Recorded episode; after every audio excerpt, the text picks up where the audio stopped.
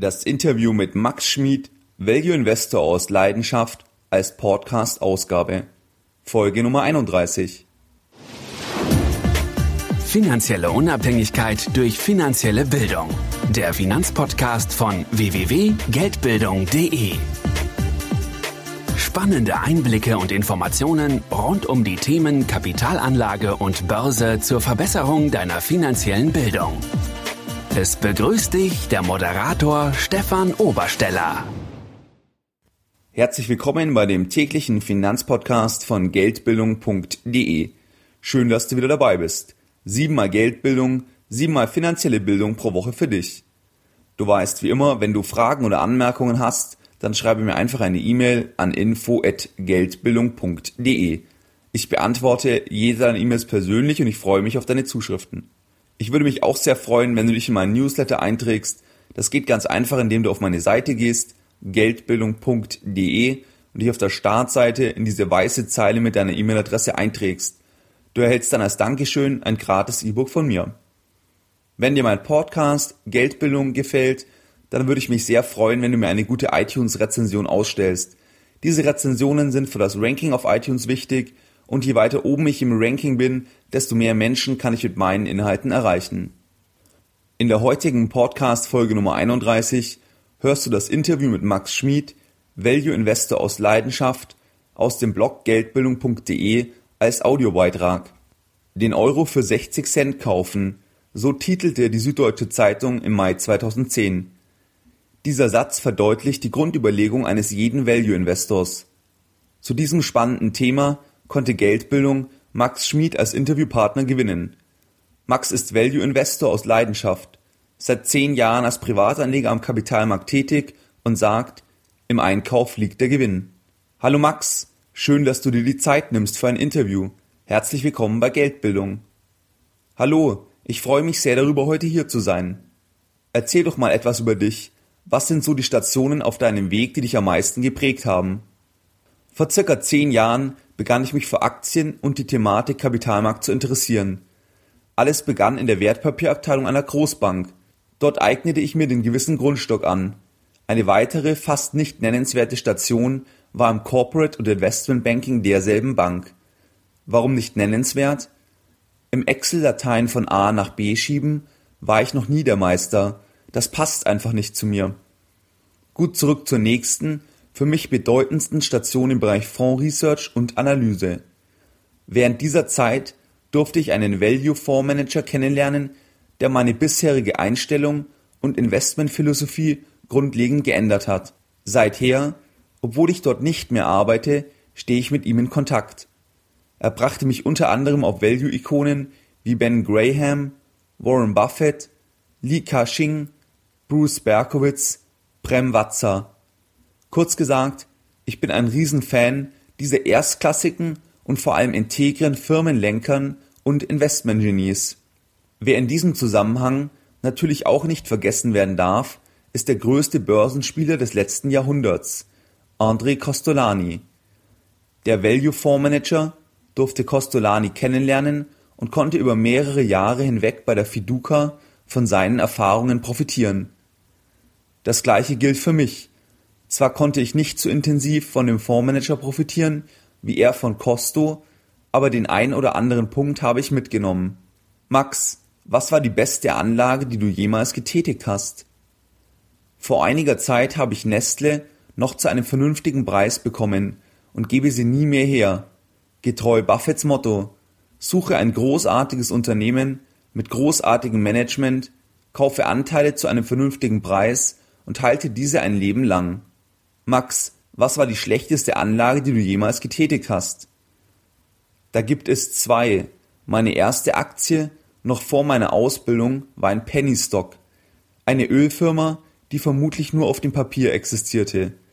In 2005 kaufte ich 28.500 Stück zu ich glaube 0,07 Euro. Kurze Zeit später Totalverlust.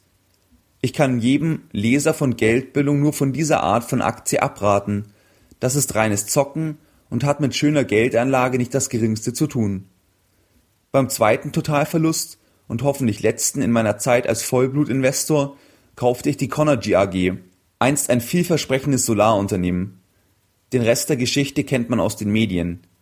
Dank diesem Lehrgeld weiß ich jetzt, was es beim Investieren heißt, auf einen Modetrend zu setzen. Seither sind mir Geschäftsmodelle, die seit Jahrzehnten funktionieren und konstant wachsen, am liebsten. Max, ich weiß, dass du ein großer Fan des Value-Ansatzes bist. Kannst du meinen Leser diesen erklären? Bevor ich Value Investing erkläre, möchte ich dir gerne eine Frage stellen. Wenn du etwas einkaufen gehst, kaufst du auch etwas gerne, das sagen wir mal 50% oder sogar 70% reduziert ist, oder? Ja, dann bist du auch ein Value Investor.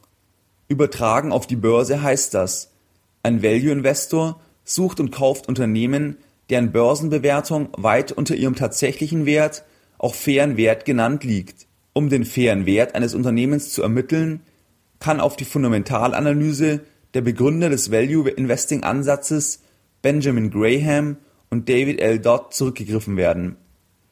Wer Interesse hat, dem empfehle ich hierzu die Bibel der Value Investoren Intelligent investieren zu lesen. Weitere 1a-Lektüre zu diesem Thema ist Buffetts Essay The Super Investors of Graham and Doddsville. Hier beschreibt das Investmentgenie Value Investing kurz und einfach. Kaufe 1 Dollar für 40 Cent. Was sind aus deiner Sicht die größten Value-Investoren aller Zeit?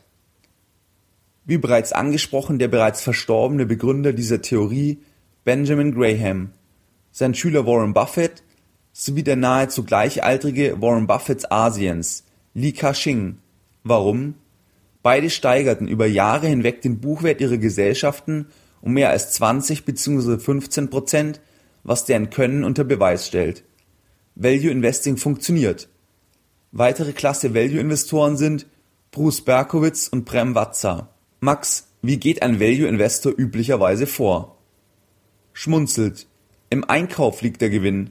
Ein Value Investor kauft gerne billig ein. Das heißt, er sucht und kauft Unternehmen, die einen ordentlichen Abschlag an der Börse im Vergleich zum tatsächlichen Wert aufweisen. Diese Differenz war Benjamin Grahams Sicherheitsabstand, also sein Risikomanagement. Er nannte dies Margin of Safety. Anschließend wartet der Value Investor, bis der Rest der Anleger die Unterbewertung bemerkt.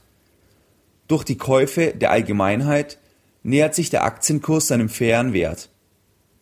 Sobald die Aktie keine Unterbewertung mehr aufweist, wird sie veräußert. Was es jedoch in diesem Zusammenhang zu beachten gilt, wenn sich die ursprüngliche Unternehmensbewertung, sprich der faire Wert verändert hat, aus welchen Gründen auch immer, muss die Strategie angepasst werden. Jetzt wird es, glaube ich, klarer für den Leser, warum die Margin of Safety so wichtig für einen Value Investor ist. Denn irren kann sich jeder. Max, wie siehst du die Unterscheidung aktives versus passives Investieren und welchen Investitionsansatz präferierst du? Für mich ist ganz klar der aktive Ansatz der bessere, da dieser eine Outperformance ermöglicht. Jedoch nur, wenn dieser mit hoher Qualität und oder Value Investment Eigenschaften praktiziert wird. Achtung, liebe Leser, es gibt auch sehr viele schlecht gemanagte Fonds. Hier ist es wichtig zu unterscheiden. Beide Ansätze haben Vor- und Nachteile, jeder sollte sich entscheiden, wie er investieren möchte. Beim passiven Investieren, sprich du kaufst den Index, investierst du kostengünstig, es beansprucht wenig Zeit, du gehst weniger Risiken ein und du gehst von effizienten Märkten aus. Passt das zu dir? Dann kaufe am besten ETFs der besten Indizes. Im Zuge meiner Abschlussarbeit habe ich das Thema Value Investing näher untersucht und bin zu dem Ergebnis gekommen, dass Value Investing funktioniert. Schenkt man einer Metastudie von Arcatis, einer Fondsgesellschaft, Vertrauen, so ist zu sehen, dass Value Investing, also aktives Investieren, auf lange Sicht Sinn macht. Von circa 1925 bis 2000 konnte eine durchschnittliche Überrendite von 7,5 Prozent pro Jahr gegenüber dem MSCI World erzielt werden. Im Gegenteil zu ETFs wird beim Value Investing versucht, temporäre Marktineffizienzen zu nutzen. Da Value-Investoren zwischen Wert und Preis unterscheiden, ist es ihnen möglich, eine Outperformance bei niedrigem Risiko zu erzielen.